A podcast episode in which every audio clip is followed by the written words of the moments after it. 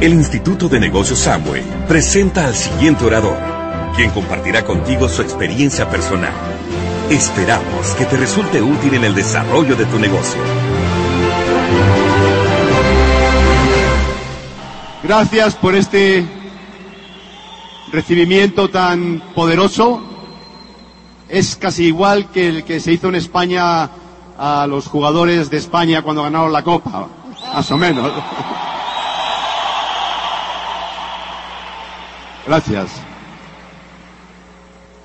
Gracias. Buenas noches. Buenas noches, amigos, llegados desde cualquier parte de este maravilloso país. Cuando aterrizábamos ayer, dije, este país se parece a mi tierra, es verde y, y llueve además. Y yo soy de Santander, del norte de España, de Santander, y también es verde y llueve. Así que eso unido a la calidez de ustedes, a esa manera de recibir y de, y de agasajar y de, y de, estar pendiente de nosotros, nos hace sentirnos muy bien entre ustedes. Muchas gracias por su recibimiento.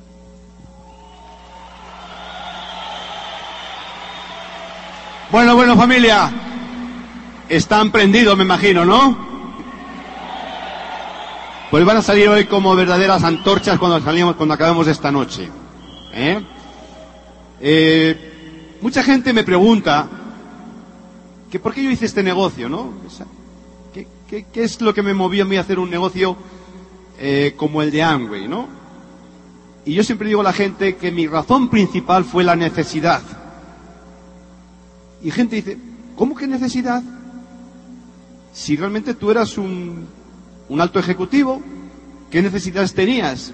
Digo, económicas ninguna, pero de vida muchas. Solamente tenía una gran profesión lo que yo tenía, pero no tenía calidad de vida, no tenía tiempo para nada. Y por eso decidí hacer este proyecto tan hermoso y tan maravilloso. Yo no sé si sabéis que todos sois unos ganadores. ¿Lo sabéis? Lo que pasa es que a veces se nos olvida. Es el problema. Todos nacimos en libertad, todos nacimos con la grandeza de triunfadores. Lo que ocurre es que el tiempo, de alguna forma, nos va eh, trabajando nuestra mente, nuestro cerebro, y acabamos, pues, eh, eh, creyéndonos que no valemos para nada. Yo no nací para ser ingeniero, ni tú para ser, a lo mejor, médico o, obrero o, o lo que sea, o electricista o ama de casa. Nacimos seres humanos, personas, personas libres. Y por eso tenemos que saber encontrar ese camino de libertad nuevamente en la vida. Y por eso tenemos que reflexionar y pararnos en la vida y decir, bueno, ¿realmente voy por el camino que quiero ir? ¿O, estoy feliz, estoy contento? Y a mí me ocurrió eso, amigos. Yo, cuando acabé mis estudios, mi carrera, cuando acabé mi carrera, mis estudios, vamos a ver algunas de las... Me está sacando la cartera. Es algo habitual. Ella es la administradora del dinero, con lo cual no hay problema ninguno. Entonces, eh, curiosamente, mi padre quería que yo estuviese ingeniero industrial. Y yo quería ser marino. Yo fíjate, yo marino. Y mi padre, pero marino, pero tú estás loco, marino, ¿por qué? Porque me apasiona el mar. Yo nunca había visto el mar.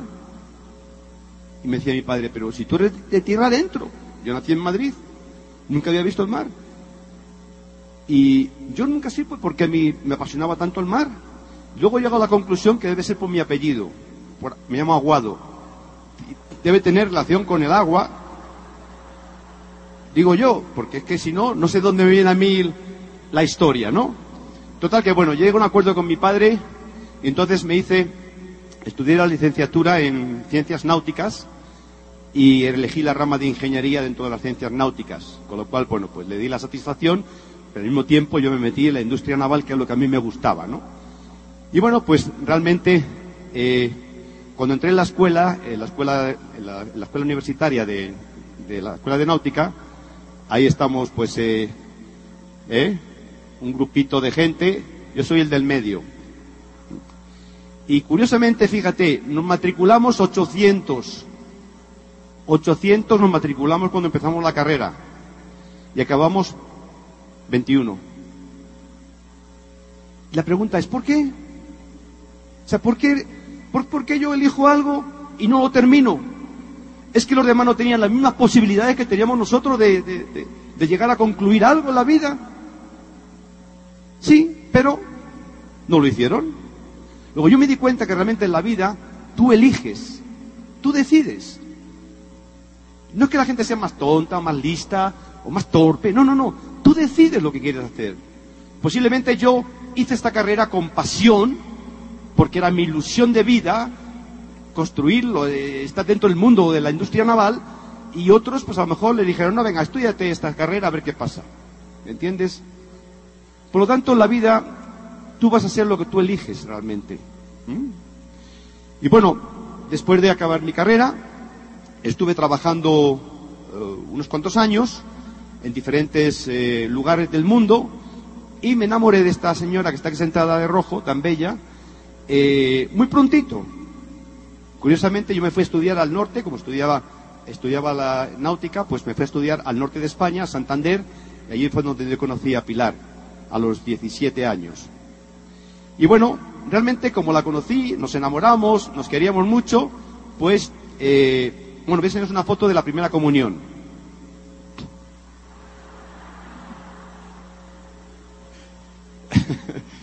Esto es el día de nuestra boda, cuando nos casamos, éramos muy jovencitos. Eh, teníamos, yo tenía 22 años, ya tenía 21 años. Antes se estilaba eso, ahora ya no, ya sé, ¿no? Ahora los, eh, los, los chavales, los jóvenes ya se lo piensan más, ¿no? Pero bueno, la historia se dice que realmente aún seguimos unidos, nos amamos, nos queremos y llevamos 43 años de matrimonio. O sea que, bueno, es toda, toda una historia, ¿no? Ahora, ¿eso es fácil? ¿Es fácil vivir 43 años con la misma persona? No, no es fácil. No es fácil. Mucha gente dice, no, es un camino de rosas. Mentira. También discutimos. ¿Entiendes? Sin embargo, cuando tu visión y tu propósito de vida es unirte a una persona para toda la vida, los obstáculos también se superan. Es cuestión de hablar, dialogar y pelillos a la mar. Entonces, todo se supera. Con lo cual, bueno, pues esto, nos casamos muy jóvenes, yo era muy ambicioso, mi sueño, cuando acabé mi carrera, era el el ser un alto ejecutivo. Ese era mi sueño. Yo tengo que ser un gran ejecutivo en mi vida para darle lo mejor a ella y a mis futuros hijos cuando viniesen, ¿no? Y bueno, pues quieres creerme que lo que me trajo la vida fue eso. Me llevó a ser un alto ejecutivo. Entonces empecé a trabajar muchos años hasta que por fin en el año 80 me contrató General Motors en España yo era un profesional bastante, digamos, eh, eh, conocido en el mundo industrial y algunas empresas me andaban buscando, ¿no? Los headhunters y General Motors fue quien me, consiguió y me propuso el proyecto de construir en España la, fábrica, donde yo trabajé durante 11 años y ahí estuve. Para mí aquello era todo, era el máximo, ¿no? Encontrar la General Motors, la empresa más grande del mundo, eh, mis sueños iba a hacer realidad. Bueno, toda una maravilla, ¿no? Y bueno, aquí fue de... Esto es una foto de... También tenía bigote antes. Y el pelo negro. Ahora me lo he teñido de blanco un poquito. Pero, bueno, básicamente, así éramos cuando de una forma eh, comenzamos el, el negocio, ¿no? De esta forma. Esta es la fábrica de General Motors donde trabajé durante 11 años, ¿no? Y ahí ocurrieron muchas cosas muy interesantes profesionalmente hablando. Bien, yo estaba en la fábrica trabajando, estaba muy emocionado montando la fábrica, contratando a las personas, tenía 1.500 empleados trabajando eh, bajo mi dirección, 40 ingenieros, bueno, todo era una maravilla. ¿eh? Pero yo ya a los pasan los años y los años y los años, y yo me daba cuenta que lo único que tenía era un trabajo. Un trabajo. Trabajaba 12, 13 horas diarias. Ya había días que yo no veía a mi familia, no veía a mis hijos, no veía a Pilar. Pilar me decía que realmente mi casa era como una pensión, donde yo iba y tenía la suerte que me acostaba con la de la, la dueña de la pensión, que era ella. Porque realmente no me veían. Cuando no viajaba para un país, viajaba para otro país. Era tremendo aquello, ¿no? Y yo, y yo te, te aplaudo a ti porque si has tomado la decisión de hacer este negocio, es porque algo ha ocurrido en tu vida, has reflexionado en tu vida y has pensado, tengo que cambiar. Y yo cuando, año 88 aproximadamente, me paré un día y me dije, Miguel, ¿tú estás seguro que lo que estás haciendo es correcto en la vida? ¿Tú eres feliz? Y me di cuenta de que me había equivocado de escalera. Me di cuenta que después de 25 años de trabajar profesionalmente en el mundo de la ingeniería, me di cuenta que ese no era mi camino. Pero tampoco sabía cuál era mi camino. Sí sabía mi objetivo, sí sabía mi sueño, libertad. Quería ser libre, quería tener calidad de vida, quería disfrutar, quería navegar, quería estar con mis hijos, quería estar con Pilar, quería moverme por el mundo. Esa era mi pasión y no me lo permitía mi trabajo, mi gran trabajo, mi gran profesión, no me lo permitía. Porque a pesar de ser el director, siempre había alguien por encima de ti en Estados Unidos que te decía lo que tenías que hacer, y cuándo irte de vacaciones, y cuándo venir, y cuándo regresar, y cuándo viajar, y cuándo no viajar, y discutir. Total que pensé en ello y dije, bueno, ¿qué puedo hacer? Soy ingeniero, llevo tantos años de experiencia, muy buena experiencia, pero, ¿cómo yo puedo tener libertad? Y no se me ocurría nada, nada. Y llegó un momento que yo le pedí a Dios, soy católico, le pedí a Dios, digo, Dios mío, dame una oportunidad, dame un camino, dame una luz, dime algo, ¿cómo puedo salir yo de este atolladero de vida? Ah, cuando tú pides a la vida, cuando tú pides a Dios o al universo, a quien tú quieras que tú creas, tú le pides una oportunidad, siempre te la va a traer, siempre. No falla, siempre te la trae. Lo que ocurre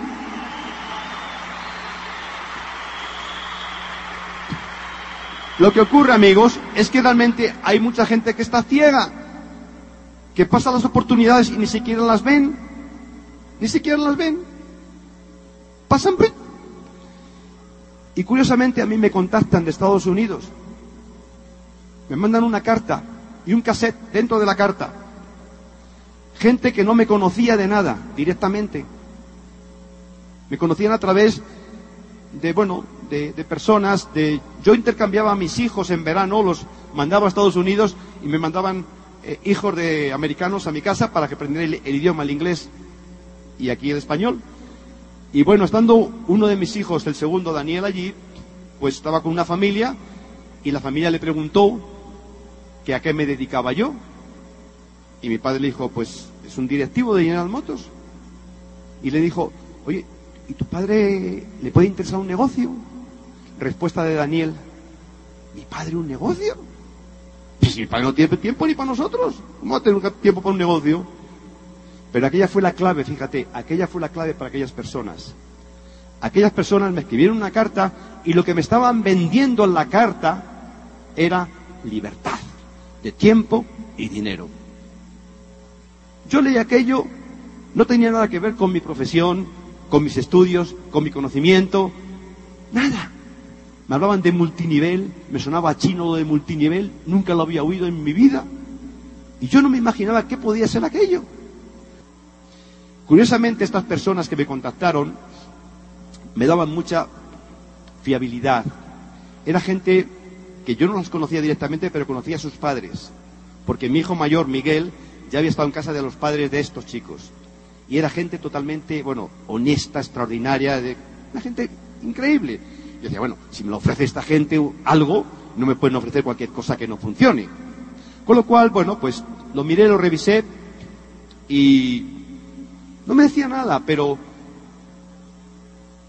Pilar me ayudó.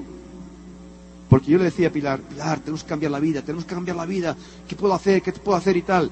Y ella me dice un día, Miguel, te mando una carta. ¿Por qué no lo revisas? ¿Por qué no lo pones en marcha? Que yo, a ver qué pasa. Pide más información. Y fue lo que hice. Pedí más información a Estados Unidos y entonces recibí otra carta y me dicen, le vamos a poner en contacto con una persona en España para que le explique el proyecto. Perfecto. Bueno, al poco tiempo me llama, me llaman por teléfono y me llamaba la persona que me iba a dar el proyecto, que era Luis Costa. Y entonces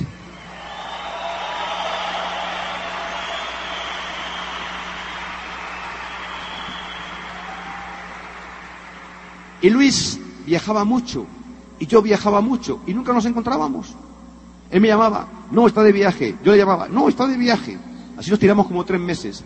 Ya un día coincidimos los dos. Hola hermano, era cubano, era cubano.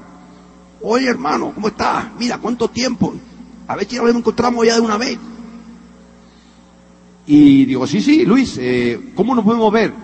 Dice, mira, él vivía en Madrid, yo vivía en el sur de España a 800 kilómetros. Dice, mira, no te preocupes que yo voy a bajar a Sevilla, que estaba a 100 kilómetros donde yo vivía, y allí nos vemos. Ah, perfecto. Digo, ¿cómo, cómo nos vemos? Esto era un sábado por la mañana. ¿Cómo nos vemos? Dice, mira, eh, te espero en el hotel, eh, en el hotel, ¿cómo se llama el hotel? Los Galgos. Los Lebreros. Era el mejor hotel que había en, en Sevilla. Y cuando llegues allá, tú en recepción preguntas por Luis Costa. Ah, vale. Y dije, este tío tiene que ser importante. ¿eh? Total, que yo al día siguiente me fui con Pilar, fuimos al famoso hotel. Pilar se fue de compras porque era un, negocio de hombres, entendíamos. Y yo me fui a, allí, llego a recepción, digo, el señor Costa, por favor. Y hay un botón ahí al lado y me dice, un momento, ahora le traigo yo al señor Costa. dijo, aquí le conoce todo el mundo a, a Costa. Al rato viene Luis con el botones y bueno, Luis se acerca, me saluda, ¿qué tal Miguel? ¿Cómo estás? Mucho gusto. A la vente conmigo. Bueno, nos sentamos en un cuartito que había allí en el hotel y empieza a explicarme el plan de marketing. Había otra persona también sentada, una señora, tal plan de marketing. Yo lo vi y no entendía muchas cosas que me contaba, pero hubo algo que me llegó hasta dentro. Y es que Luis tenía como, no tenía ojos, tenía diamantes en los ojos. Eran como, era como el, como, como la luz esa que está ahí enfrente, sí que, igual. Era como un tren que te viene de frente, ¡uh! y te miraba con unos ojos que te penetraban, y todo, yo lo que veía ahí era todo emoción y emoción. Y mira hermano, y mira hermano, y mira hermano, y dale, mira hermano, dale, dale hermano. Y yo decía, madre mía, madre mía, este tío, ¿no? Total que ya, al final, bueno, a la, a la mitad estaba tan emocionado conmigo que la señora se levantó y se marchó. Ni la dijo ni adiós. Y, y al final le digo, bueno Luis, ¿tú crees que se puede tener libertad financiera con esto? Dice, claro hermano. ¿Tú, ¿Tú eres libre? Claro. ¿No es el libre? Claro. Yo aquí en el hotel. Tengo aquí una suite. Ah, bueno. Bien. ¿Y qué hay que hacer? Firmar un contrato. Pues venga, dame el contrato. Firmé el contrato. ¿Y ahora qué hago? Nada. Ahora te vas para tu casa. La semana que viene yo voy a tu casa. Preparas una reunión con unas personas. Yo voy a dar el plan. Y ya está. Nada más. Nada más. Bueno, Luis, un placer muy grande. Ahí quedó todo. Entonces, bueno, yo me fui para ahí, me encuentro con Pilar y me pregunta Pilar, oye, ¿cómo fue el tema del negocio? Oye, fantástico, Pilar, fantástico. Ya he firmado el contrato para el negocio. Oye, ¿y, cómo funciona el negocio? ¿Cómo funciona el negocio? Es una buena pregunta eso, Pilar. Digo, pues mira, realmente no lo sé muy bien. Sé que puedo ser libre, pero no lo sé muy bien. Pero bueno, ¿qué hay que vender, Miguel? No, no, ni que vender nada. Pero ¿cómo que no hay que vender nada en un negocio? ¿Cómo no hay que vender nada? No. Hay que hablar con gente. Pero habla con gente de qué? Digo, no sé. hay que hablar con gente. Luis me ha dicho que reúna a los mejores amigos míos en casa. Él viene y les cuenta la historia. Nosotros no tenemos que hacer nada, nada más que invitarlos. Y así fue. A la semana siguiente, pues invitamos a, a los mejores amigos, seis parejas de, personas, y les invitamos a merendar. Porque cuando tú invitas a merendar, todo el mundo viene. Nadie falla. ¿eh? Y bueno, ahí se todos los amigos. Y Luis tenía, el hombre tenía un problemita. Es que siempre llegaba tarde. Siempre le pasaba algo. Se le rompía el coche, se le perdía el tren. Siempre pasaba algo. Yo cito a las 5 de la tarde a las personas. Y nada, pues Pilar empezó a sacar allí pues eh, eh, los aperitivos y un poquito de bebidas y tal. Y bueno, pues nada, pues como otras veces celebrando allí, pues un domingo, y yo todavía no había hablado nada del negocio, claro, ni, tenía ni idea de lo que había que hablar, porque no había podía contar nada. Total que la gente empieza pues a comer y a beber, a comer y a beber, y yo miraba el reloj, una hora, dos horas, y Luis que no aparecía, y ya a las dos horas y media aparece Luis. Hombre hermano, mira, se me ha roto el... Bueno, total que ya viene Luis, le digo a mis amigos, oye, mirar, voy a presentar a Luis. A mis amigos estaban ya bien subidos de tono, ¿no? Bien, bien comidos, bien bebidos. Entonces llega Luis, Luis era morenito, así regordete, muy simpático, siempre contando chistes. Y le digo, mira, por cierto, eh, Luis es mi socio, he montado una empresa, y Luis es mi socio, y entonces Luis, mira, va a participaros un poquito qué es lo que estamos haciendo, ¿no? Total que Luis empieza a explicarle, saca la pizarra, la coloca, empieza a explicar el plan de marketing, y la gente, una risa, guau, guau, y bueno, y todo el mundo, es tremendo y tal. Bueno, a Luis le decían de todo, ¿no? Oye, morenito, pero ¿cómo va a ser eso así, hombre, y tal? Que sí, sí, calla. Bueno, Luis le seguía el rollo, ¿no? A todos ellos. Total que, bueno, después de dos horas y media, tres horas casi, eran las 11 de la noche ya, yo creo que era, no sé qué sería, ya todo el mundo se marchó y nadie se auspició. Y yo le digo a Luis, digo, Luis, hermano, ¿y ¿qué pasó con esto? Que nadie entró. Dice, no, no te preocupes, esto no valía para el negocio ninguno. Búscate otros. Bueno, total que dije, bueno, pues será así este juego, ¿no? Bueno, ¿y cuándo, a- cuándo hacemos otra vez de nuevo esto, Luis? Dice, no, la semana que viene vuelvo otra vez. Ah, vale, venga. Pues la semana que viene invité yo a, tres parejas ya. Digo, pues si me van a decir que no, con que invite a tres es suficiente, en vez de a seis o siete. Invité a tres personas, a tres parejas, vinieron tres. Luis sí llegó a tiempo ese día, curiosamente, raro, pero llegó a tiempo. Y entonces llega Luis, empieza a explicar el plan. Ese, ah, me dijo, oye Miguel, cuando nos quedamos solos aquel día, oye Miguel, que es que no se debe ver a la gente, coño, no se debe ver a la gente, ni de comer. Dales café bien cargado, para que no se duerman. Nada más. Digo, hombre, pues haberme lo advertido, Luis, yo que sabía de toda esta historia. Bueno, bueno, la, la siguiente nada, ¿eh? Café cargado. Perfecto. La segunda semana, café cargado y nada de, na- nada de alcohol, nada, nada. Total, que llega Luis, explica el plan y una pareja dice, oye, qué interesante. Y firma el contrato y se firma y tal. Bueno, ya se, ya se despiden de todos, me quedo con Luis y le digo a Luis, bueno, oye, ¿cuándo vienes y tal otra vez? Dice, no, no, ya no vengo más. ¿Cómo? Que no, que es tu negocio. Pero si yo no sé nada del negocio, Luis. Dice, sí, mira, entonces me da seis cassettes con una gomita enrollados, seis cassettes. Toma, cómprame esto. Digo, ¿esto qué es? Está toda la información del negocio aquí. Bueno, venga, pues dame dos. Me quedo con seis cassettes. Eran totalmente domésticos. Se veía que era- estaban hechos en, en casa. Bueno, me llevo los cassettes y digo, bueno, pero ¿y ahora qué cuento yo? Se me había ocurrido en aquella ocasión el grabar el plan de marketing de Luis. Yo tenía una casetera y le grabé el plan. Total que dije, bueno, pues me escucharé el plan que ha contado él y lo contaré yo también. Y así fue. Primer aprendizaje de Luis. Luis era una persona que no, que te enseñaba muchas cosas, así sin darte tu cuenta, ¿no? primer aprendizaje que yo aprendí de Luis es que el negocio era mi negocio, no era su negocio. Lo primero que aprendí de él. O sea que cuando tú dices, es que mi auspiciador no me ayuda, es tu negocio, amigo. Es tu negocio. Si tú quieres algo, tienes que trabajártelo tú, ¿eh?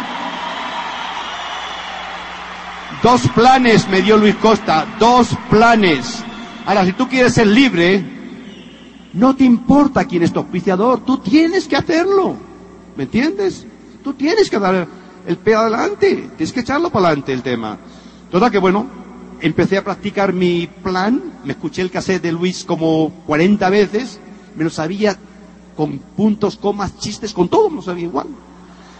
Y ya me reúno a un par de amigos o tres en mi casa y vienen y tal y sientan. Bueno amigos, mira, estoy aquí como otros para contaros un proyecto económico muy interesante, chicos. Y mis amigos me miraban con una cara y decían, oye, ¿qué te pasa, Miguel? ¿Qué pasa? ¿Cómo hablas así? Yo no, no, es que mi socio es cubano y se me ha pegado el acento un poquillo.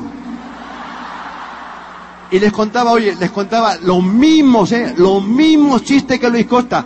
Y no se reía ninguno. No se reía nadie. Y con él se tiraban por el suelo de risa. Digo, oye, cosa más rara. ¿Qué tendrá Luis que no tengo yo? ¿no? Bueno, así fuimos, total que bueno, ya eh, sabía que era mi negocio, tenía que trabajar, mi poco tiempo, yo salía de fábrica a las nueve de la noche, y a las nueve de la noche, pues el minuto que me quedaba, la hora, los quince minutos, al negocio. Porque amigos, otra cuestión interesante, toma nota de ella, es que el negocio no es cuestión de cantidad de tiempo, es cuestión de calidad de tiempo el que tú le dedicas al negocio, ¿sabes? Total que bueno, a los pocos días me llama Luis Costa y me dice, hermano, dice, mira, dentro de una semana y media vamos a tener un rally. ¿Un qué? Un rally. Digo, ¿de coches? Dice, no, no, no, un seminario. Ah, bueno, vale, un seminario. Ah, vale, bien. ¿Y eso dónde es? En Madrid. ¿En Madrid? No, yo hasta Madrid no voy a ir. Sí, oye, es muy importante que vengas, hermano, es muy importante que vengas. Total que, dijo, bueno, vale, vale, ya, ya hablamos durante la semana siguiente. A la semana siguiente me llamaba todos los días. Oye, hermano, no te olvides del rally, ¿eh? bueno, sí, sí, tranquilo, tranquilo, tranquilo. Yo ya tenía auspiciados como del orden de, no sé, de unos 10, 15 personas ya había auspiciado en ese intervalo de dos semanas. Iba como una moto. O sea, yo había decidido que iba a hacer esto por encima de todo, iba dando planes y planes y planes cuando podía, y nada, y la gente entraba, firmaba, otros decían que no, los dejaba de lado y punto, ¿no? Total que ya tenía, pues eso, nuevo 10, y resulta que, bueno, les convenzo a nueve, oye, vamos a ir a un seminario y tal de empresarios y tal, que va a ser tremendo, con estrategias, perfecto. Entonces yo tenía un, un, un, coche, una, una van grande, muy grande, He cargo a todos ellos, eran, pues unos eran arquitectos, abogados, gente de mi nivel. Bueno, me metí todos en el coche y, ay, venga, iba. Y todos, pues, como era el primer seminario que yo iba del negocio, pues todos íbamos como cucarachas, todos vestidos de negro, trajeados, siempre, ¿no? Pues como un, pues eso, un seminario de negocios, básicamente, ¿no? Toda que llegamos al lugar que estaba en la montaña, era un restaurante, era como un bar-restaurante, y era las 8 de la noche. Llegamos y no había nadie. Y yo pregunto al camarero, digo, oiga, aquí eh, hay un seminario así. Dice, no. Digo, aquí no se hacen alguna reunión y tal. Ah, sí, bueno, de vez en cuando viene alguna serie de gentes y tal. Ah, y, y por casualidad viene un muchacho así como cubano, morenito y tal. Sí, sí, eso lo he venido por aquí alguna vez. Ah. Total, que a las ocho y media aparece Luis y un grupo de gente con él, como otros diez o así, diez o quince. Pero esos no iban con traje de ejecutivos, iban con pantalones vaqueros, zapatillas, pelo largo, pendientes, y bueno, muchas raras. Entonces mis amigos me miran y me dicen, oye, ¿y estos? Digo, no, este es Luis, Luis Costa, sí, ya Luis nos saludó, hola Luis, tal, Luis es el, el que nos va a hacer el seminario y tal. Y estos son los ayudantes del seminario que vienen a, a colaborar con él, digo yo. Subimos arriba y era una sala diáfana. Entonces el grupo este se pone en un lado y nosotros en otro. Y claro, ya concluimos lógicamente que también era gente del seminario. Bueno, ahí empieza Luis Costa y nos pone un video. Un video con una convención de Estados Unidos. Y todo era un desfile de modelos. Ahí salían unas personas, unas señoras entrajadas con, lentejuelas y con no sé cuánto y tal. Y Luis, aquí con todos ustedes, el diamante, la diamante, no sé qué, no sé cuántos. Y todos aquellos del otro grupo, chillando y gritando encima de la mesa. Y todos mis amigos mirándonos, me miraban a mí. En vez de mirar a Luis, me miraban a mí. ¿Qué pasa con estos? Yo no sé si han tomado algo, pero algo raro tienen. Y bueno, así transcurrió el tiempo. Tres horas con vídeos, tres horas. Y con todos ustedes, los nuevos diamantes de Estados Unidos. Total que ya acabó la fiesta, la fiesta. Nos despedimos y los nueve se rajaron. Lo malo no es que se rajasen, no. Lo malo fue 800 kilómetros de vuelta con ellos en el coche escuchándole. ¿Dónde se has traído? Mira, no sé qué. Increíble. Pero tú fíjate, otra enseñanza importante que tienes que tener, amigo. Pilar y yo no nos rajamos. No nos rajamos. Porque los obstáculos no nos, no nos frenaban en la vida. Nosotros teníamos muy claro qué es lo que queríamos lograr, qué es lo que queríamos conseguir. Y seguimos adelante. Otra de las cosas que me hizo otro aprendizaje de Luis Costa. A los pocos días ya éramos como 100 personas en, el área donde yo vivía, de gente que habíamos auspiciado, ¿no? Y ya me dice Luis Costa, pues, oye hermano, hay que hacer un Open. Digo, ¿eso qué es? Dice, bueno, una reunión de gente en un hotel. Ah, bien. ¿Y cómo se hace eso? No, no, pues ahí tú vas, lo preparas, con tu hotel y yo voy a dar el Open. Ah, vale, vale. Entonces bajó Luis y Luis bajaba a dar el Open. Daba el Open la gente se auspiciaba a mucha gente, el tipo era muy bueno, ¿no? Era una persona que llegaba muy bien, muy buen, muy buen comunicador. Y así como a las tres semanas, eh, ya había como 300 personas allí en el Open aquel. Y Luis bajaba también. Estaba la sala a tope, a reventar. Me acuerdo que estaba yo con el grupo, con mi grupo. Yo estaba en ese momento, estaba al, al 12%. Y entonces ya eh, está todo el mundo allí, llega Luis, como siempre llega tarde, va corriendo. Buenas noches amigos, nadie le presenta, se pone ahí en el, al lado de la tarima con la pizarra. Buenas noches amigos, es un tremendo placer para mí estar aquí con todos vosotros para ver un proyecto magnífico económico que va, va, empieza a hablar y tal. Y dice, pero no soy yo el orador de esta noche. Esta noche tenemos una persona aquí de mucho prestigio que va a compartir con ustedes este proyecto económico. Con todos ustedes, Miguel Aguado. Tú sabes lo que es tierra, trágame. Pero lo malo, lo malo es que mis amigos me empujaban para la pizarra, véngate para adelante, ¿no? Yo desgraciados, estos desgraciados ya, se encuentran. Y cuando yo llego a la pizarra, me quedo mirando a la pizarra, la pizarra está aquí. Y no decía nada. No salía nada por mi boca. ¿Tú sabes lo que es un corcho en la boca? Y todo el mundo aplaudiendo. Y ya empiezo a emitir alguna palabra. Buenas noches. Buenas noches. Yo creo que estuve como 10 minutos mirando la pizarra y haciendo cosas en la pizarra. Yo no sé qué pasó, que al final la gente hasta aplaudió y todo. Y se auspició personas. Otra segunda lección importante que me dio Luis Costa. Tú tienes que echar para adelante por ti mismo. Tú tienes que vencer tus miedos. Porque si no, los miedos no te van a dejar crecer en la vida. Y así, bueno, me han ocurrido con él cosas impresionantes con Luis, ¿no? unas enseñanzas increíbles. Cosas que nos han ocurrido en, convenciones con plan B. Me acuerdo, una, me acuerdo una vez, eh, estábamos en una convención, bueno, estábamos en una convención en, eh, en, en España y éramos como 50.000 personas. Estábamos en el estadio del, campo de fútbol del Atlético de Madrid. Y bueno, Luis es que organizaba todo aquello, pero yo era su, como su mano derecha, ¿no? Y estaba cantando la Rocío Jurado. Y claro, un estadio, 50.000 personas, la gente como una moto allí ya, y la Rocío cantando y cantando. Tenía que cantar 45 minutos. Llevaba una hora. Me dice Luis, oye hermano, hay que buscar un plan B, ¿eh? Los plan B de, de Luis yo ya lo sabía cómo eran, ¿no? Digo, vale, digo, voy a hablar con el manager de ella. Fui a hablar con el manager y le digo, oye, lleva ya más de 15 minutos, de- dale señales que hay que sacar, que, que a la una y media de la, mañana, de la noche nos cierran el, el- campo de fútbol por, por- por el, ruido, ¿no? Por el sonido, por el ruido y tal. Y me dice, sí, sí, sí. Y nada, la tipa, y la gente, una más, una más, una más. Y la Rocío, mi público, mis amigos, os quiero. Y como veía, había forma de sacarla del escenario, me dice Luis Costa, "Oye, hermano, pon el plan en marcha.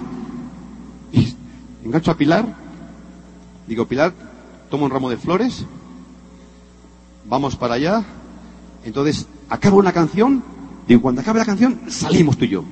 Acaba la canción, ay, Pilar y yo vamos allí, Pilar se pone de un lado, yo me pongo del otro, Pilar la tira las, eh, mete las flores en la mano, yo le quito el micrófono, la enganchamos por el brazo y la sacamos y ya, dejarme, dejarme, dejarme. Tiro las flores en el escenario, pero al final la arrastramos hasta afuera, ¿no?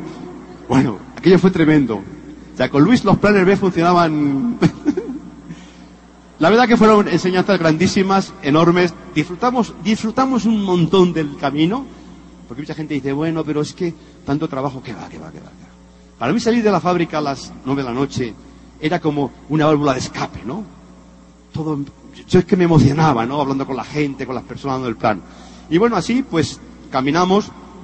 Me acuerdo que entonces nos mandaron a, yo estaba en General Motors, llegamos a Platinos, estaba en General Motors y me dice el- la General Motors, me dice, Miguel, te queremos mandar un entrenamiento a Estados Unidos, seis meses.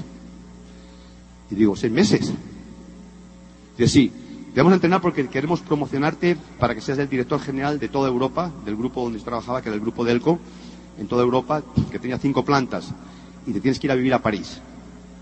Uf. Dije, bueno, bien, vale, ok, bien. Total, que acabamos el platino y en aquel momento, pues, eh, Pilar, que os contará un poquito de ellas, más cosas de ella, de lo que, que ocurrió en ese momento, pues yo me fui a Estados Unidos.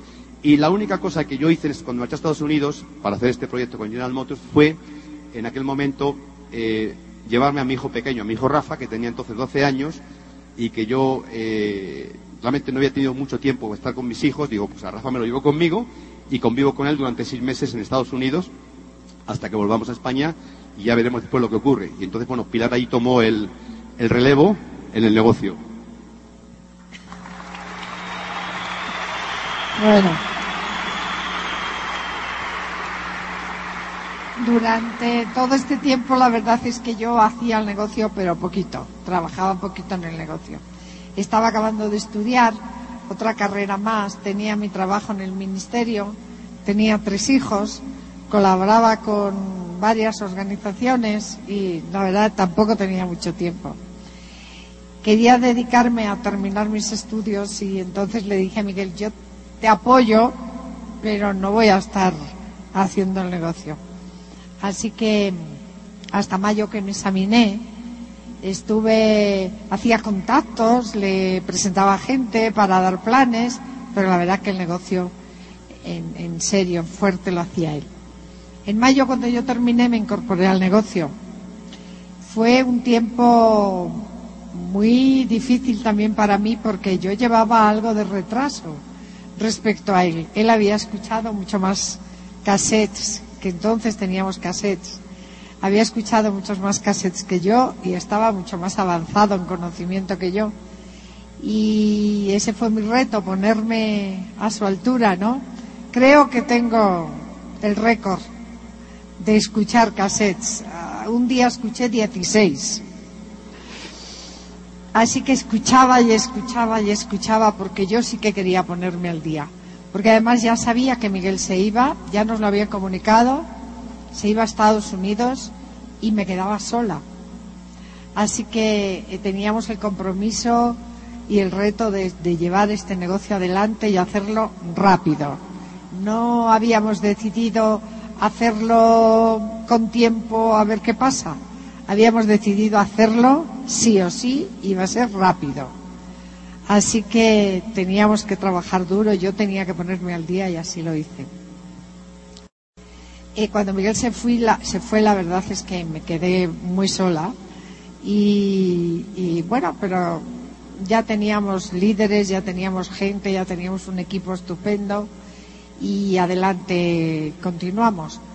A los pocos meses de marcharse Miguel se marchó en julio y en uh, septiembre calificamos Rubí. Así que yo estaba súper contenta. Después de calificar Rubí, nos fuimos a Orlando con los niños. Fue nuestro primer regalo a nuestros hijos. Algo que siempre hemos hecho desde el principio ha sido formar equipo en la familia. Un equipo muy bien avenido, cada uno se encargaba de alguien, alguien se encargaba de los productos, alguien se encargaba de la computadora, otro se encargaba. Teníamos encargos para todos, pero todos habíamos acordado que teníamos un sueño y que lo íbamos a defender y que lo íbamos a conseguir. Así que nuestro primer regalo cuando llegamos a, Rubí fue llevarles a Orlando y yo me fui con los dos mayores a Orlando, a Estados Unidos y Miguel y Rafa nos reunimos con ellos y nos fuimos todos a Orlando. Después de Orlando habíamos sido invitados a, hablar en Panamá. Fue nuestra primera invitación fuera de las fronteras. La verdad que yo no había hablado y se lo contaba a los líderes en la mañana. Yo hasta entonces no había hablado nunca. En público, se entiende, con gente. Solamente hablaba con nuestra organización, pero no hablaba en ningún seminario, en ningún Open, nada. No sé cómo lo había conseguido, pero yo me había salvado de todo eso. Sentía que me daba mucho miedo hablar y lo había ido salvando. Cuando llegué a, Panamá, la diamante, una diamante de Panamá me dijo, ah, qué bien, qué gusto que, que tengo de que estéis aquí, estoy muy contenta. La verdad que nos hicieron un recibimiento increíble. Pasamos por puerta de embajadores, no tuvimos que pasar aduanas, ni recoger maletas, eh, ni pasaportes, nada. Todo fue increíble. Y cuando me preguntó de qué iba a hablar, dije yo, no, mira, yo vengo para acompañar a Miguel. Y me dice, ¿qué? ¿Que has hecho un viaje tan largo y vienes a acompañar a Miguel? Dice, no, tú tienes que hablar. Hay muchas mujeres aquí que están esperando que hables y tienes que hablar. Aquella noche no dormí. Yo tenía que prepararme algo para hablar y de verdad que aquella noche no dormí pero al día siguiente estaba tan seria ella y, tan, y lo había dicho tan formalmente que dije, lo tengo que hacer. Y definitivamente al día siguiente hablé en público para un montón de miles de personas en un teatro totalmente lleno hasta arriba y desde entonces hasta hoy pues me siento muy orgullosa de, haber aprendido y vencido ese miedo y, y tomado ese reto y haberlo conseguido, ¿no?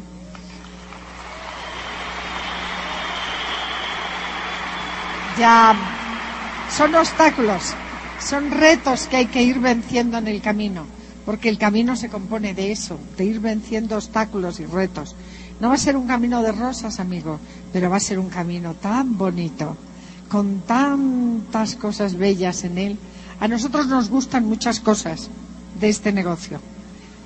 Después, bueno, llegamos a, a Perla, esmeralda, claro, diamante, fuimos consiguiendo muchos retos en el negocio. Fuimos consiguiendo. ¿Dónde está mi querido esposo? Ah, se ha ido. Fuimos consiguiendo vencer obstáculo tras obstáculo y en dos años y medio llegamos a diamante. Nosotros no sabíamos lo que era ser diamante. Nos lo imaginábamos por lo que nos contaban, pero la realidad superó cualquier imaginación. De verdad que, amigos, algún día vais a llegar, yo estoy segura. Tenéis aquí los líderes apoyándoos y, dándoos la mano para que lo hagáis, queridos. Pero el día que lleguéis veréis cómo, cómo va a ser algo maravilloso que todavía hoy no podéis imaginaros. En Diamante hemos conseguido muchas cosas. Yo, por ejemplo, recuerdo un día que Miguel me dijo, haz las maletas que mañana nos vamos a París. Digo, ¿a París? ¿Por qué? Es nuestro aniversario de boda y vamos a cenar a Massins. Así que, señora, el día que tu marido te invite a cenar a París, a Massins, porque es tu aniversario de boda, ¿te gustaría? Va a haber va a haber cosas muy bonitas en tu, en tu negocio, va a haber cosas muy bonitas en tu camino. A Miguel y a mí nos encanta viajar, nos encanta eh, eh, visitar distintas ciudades en distintos países. Ya hemos dado dos veces la vuelta al mundo. La primera vuelta al mundo, no sé si está por ahí. Ah, ese es nuestro reconocimiento de Ejecutivo Diamante. Ah, el de Ejecutivo. Ah, el de Diamante, ese es el de Diamante. Ese es Luis, Miguel, Maite y Cristina. Ese fue nuestro. Ese es nuestro reconocimiento de Ejecutivo Diamante. Como yo hablaba mucho del Rolls, Luis hizo que subieran un Rolls al escenario. Y ahí está un magnífico Rolls. Y el, el reconocimiento de doble diamante. El día de que nos reconocieron doble diamante yo estaba realmente mal. Aquel día había llegado al escenario a base de un tratamiento especial que me habían hecho porque llevaba tres meses en la cama debido a cuatro hernias discales que tenía y que me tenían inmovilizada. Llevaba cuatro meses en la cama, fue el avión de Luis Costa a recogerme a Santander. Yo estaba en la finca que teníamos en Santander. Fue a recogerme el avión y en, el avión privado de Luis pude venir al reconocimiento a Madrid.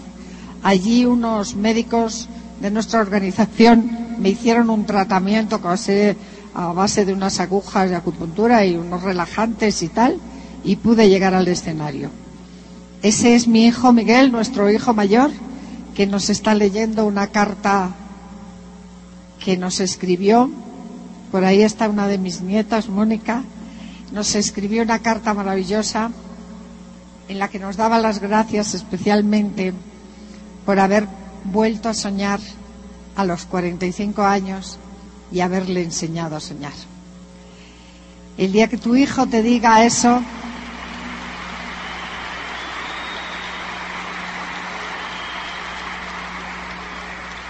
El día que tu hijo tus hijos te digan eso, te darás cuenta que merecía la pena. Que merecía la pena todo lo que has hecho, todo el esfuerzo que estás poniendo por llegar a diamante.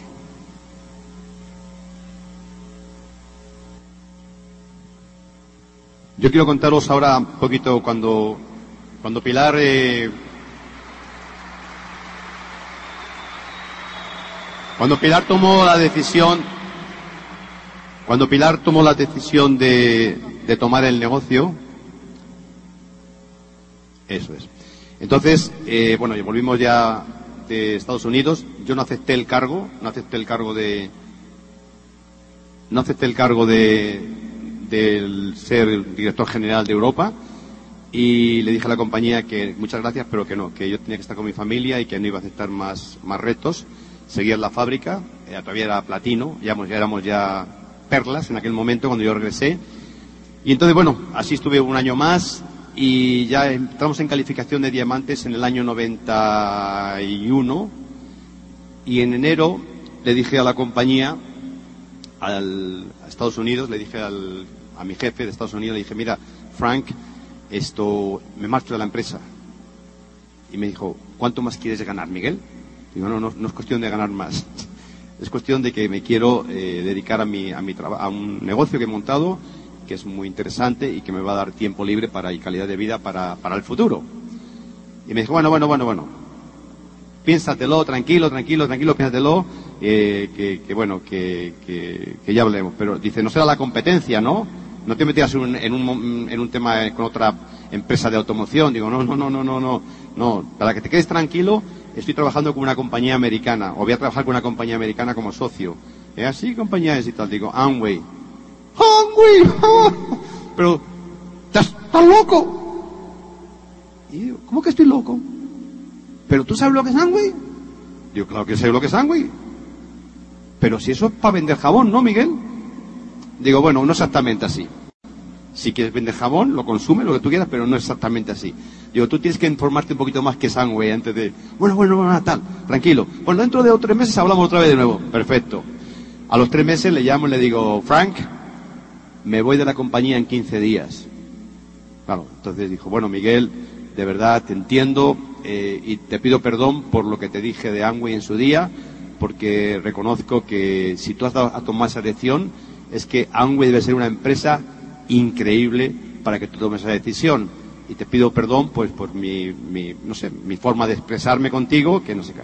Total que bueno, que la empresa era el 31 de marzo, eh, cierre de calificaciones muy importantes. Pilar siempre ha sido muy eh, desde que empezamos el negocio, siempre el, fin de mes es sagrado, o sea, no se mueve, está en el cierre con toda la organización, ayudando a la gente a que cierren y tal.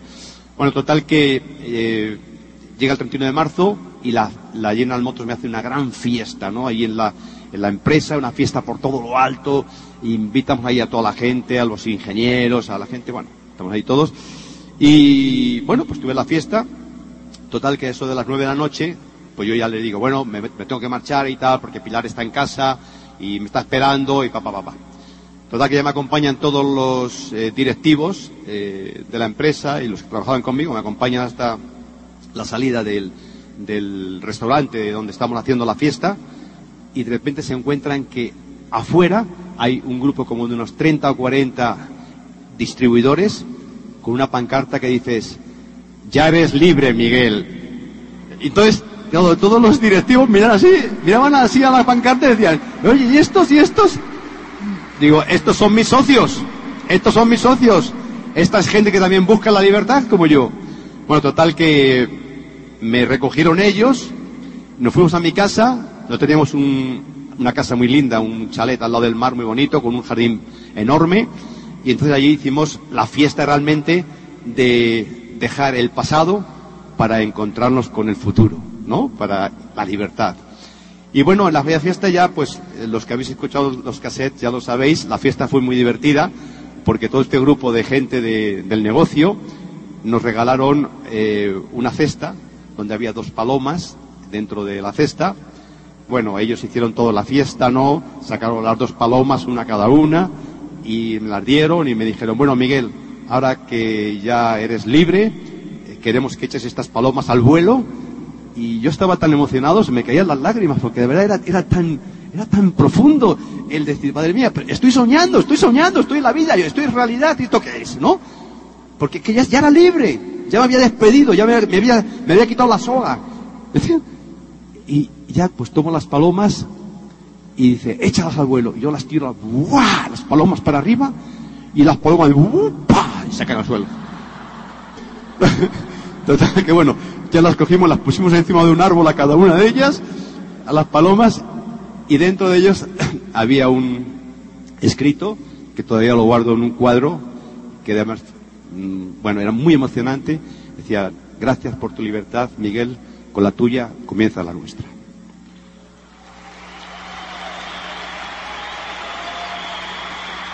Espero que también sea la vuestra. Espero que también sea la vuestra. Espero que a partir de hoy, si no habéis tomado la decisión, la toméis fuertemente, porque amigos, esta es la mejor oportunidad del mundo, sin lugar a dudas. Si quieres encontrar la grandeza, la libertad, todo lo que tú quieras, está en tu negocio. Pero la llave de tu éxito está en ti. No está en tu auspiciador ni en tu grupo, está en ti directamente. Y bueno, lo que decía Pilar, eh, nos encanta pues viajar por el mundo, nos encanta pues eso, muchas cosas que hemos hecho y que hacemos haciendo. Y aquí algunos, bueno, algunas fotos para que veáis, eh, bueno, esta es la casa de... Ese fue, ese fue uno de mis sueños, mis, mis primeros sueños. Bueno, mis sueños reales, los que más fuerza me han dado siempre fueron mis hijos. Yo quería que mis hijos estudiaran en cualquier universidad del mundo, en la que ellos eligieron, eligieran y por eso es que yo empecé fuertemente en este negocio. Y realmente así ha sido. Ellos se han graduado, uno se ha graduado en San Francisco, ahora vive en Irlanda. Él es un chico súper inteligente, está casado allí en Irlanda y vive, ha estado estudiando y trabajando en San Francisco, en Silicon Valley, ha hecho máster en Stanford es un niño estupendo. Y Daniel se graduó en San Luis, Missouri, y Miguel también en Estados Unidos.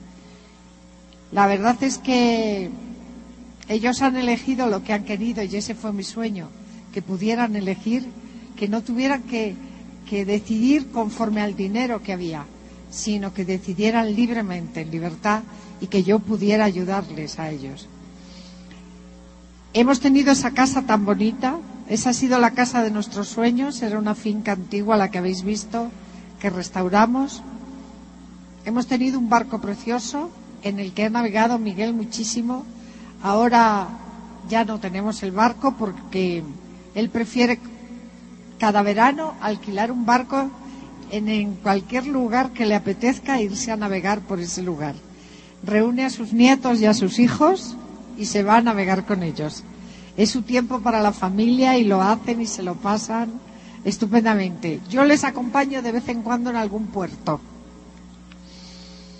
Esto es que estábamos en Saint Maurice, en Suiza, esquiando.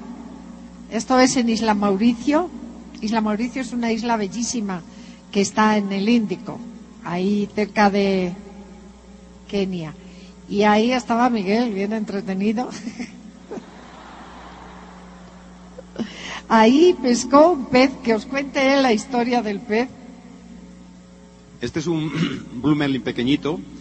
Eh, estábamos en, allí, entonces ah, se hizo una competición de pesca que lo hizo Amway y nos mandó a, nos eh, dijo, bueno, ¿quién quiere pescar? Y salimos cinco barcos a pescar y en ellos estaban pues todos los, estaban todos los eh, diamantes que querían ir, ¿no? Y de los cinco barcos, Mauricio tiene un mar que es calmo, calmo, calmo, precioso, un mar intenso, azul, marino, bueno, increíble, ¿no? Y, pero tiene un arrecife todo alrededor. Y cuando sales del arrecife, los barcos comienzan a moverse. Bueno, de los cinco barcos, cuatro se dieron la vuelta rápidamente.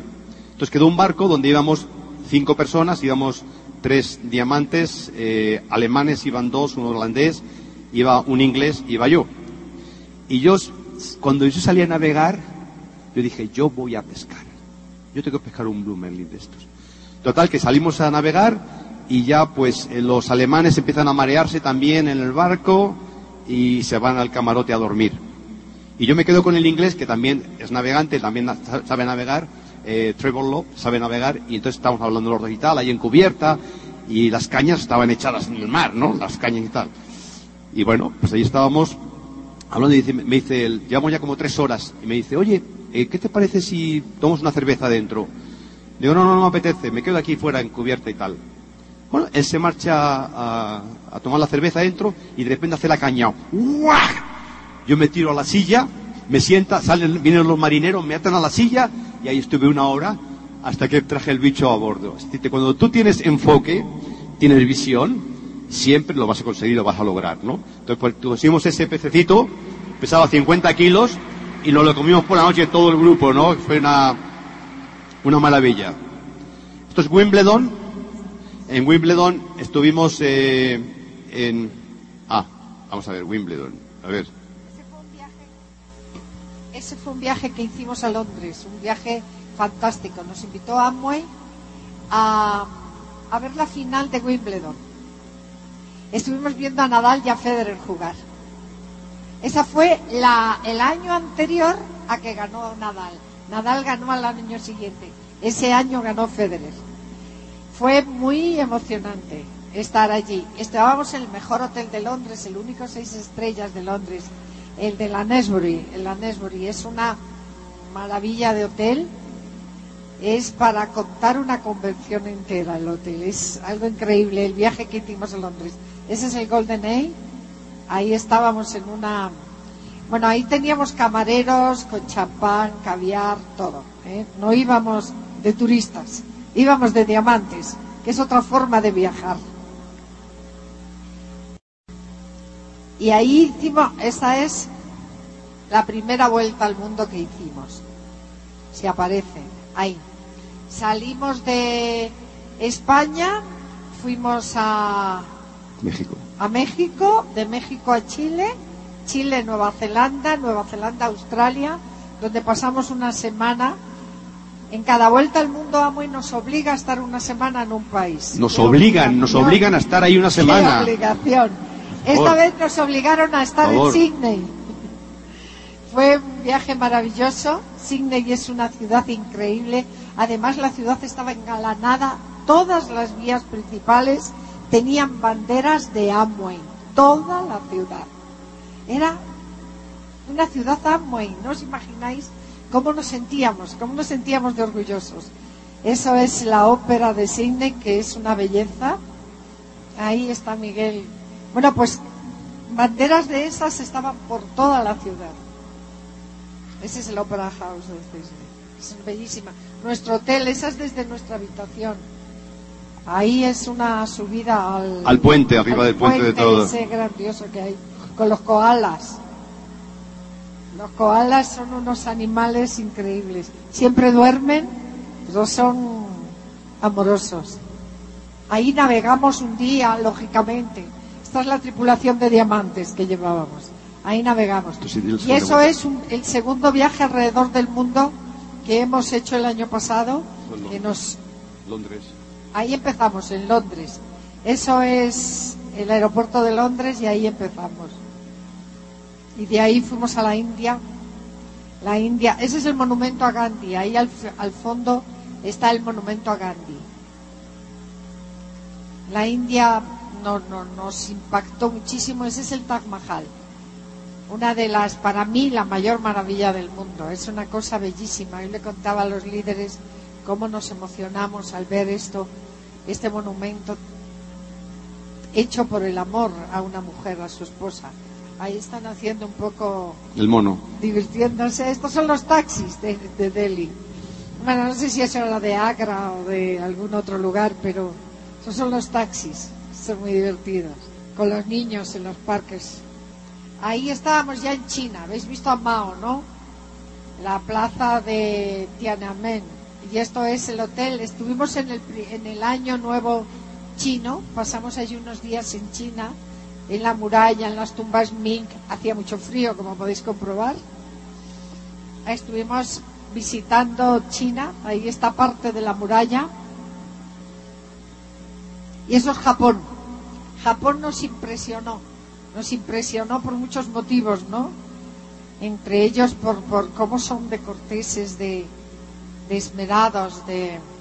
El tren bala, el tren bala es impresionante. Este es alguno de los templos y de los jardines. Japón tiene unos templos y unos jardines increíblemente bellos. Esa es la forma de saludar que se aprendieron, cómo saludaban. Y después, obligatoriamente, tuvimos que estar en Hawái. Otra vez nos obligaron. Otra obligación. Ahí ya estábamos visitando Hawái. Esto ha sido este año, en, en febrero.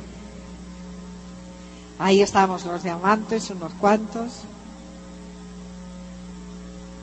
Y ahí salimos a bucear y a ver ballenas. ¿Ah? ¿Ves? Las ballenas como saltan. Ahí al lado del catamarán. Ahí estamos con el doctor Rembor, Cristina Costa, y, y ahí es cuando fuimos a hacer tirolina. Después de Hawái nos fuimos a, a Los Ángeles, ahí estamos con el doctor Rembor y su esposa. Estuvimos haciendo un curso para embajadores de Nutrilite, y ahí está el doctor Duke, bueno, toda una serie de, gente, científicos de la, de la fábrica, de las Nutrilite. ¿Cuál es el precio de la libertad? Para cada uno va a pagar un precio. Pero yo, ya para terminar, os digo, pagarlo, pagarlo rápido, que después van a venir todos estos premios. No os imagináis, no os lo podéis imaginar lo que os vais a encontrar en diamante. Pero solo es cuestión de eso, pagar el precio y pagarlo rápido. Nos vemos en diamante. Gracias familia, ha sido un placer muy grande estar con todos vosotros. El éxito está en todos vosotros. Tú puedes ser libre, tú puedes ser libre, tú puedes ser libre, tú puedes ser libre. Solo tienes que poner acción. Y nos vemos, señores, en las playas del mundo, juntos. Os esperamos en España. El Instituto de Negocios Samway agradece tu atención. Esperamos que esta presentación te ayude a lograr el éxito que soñaste.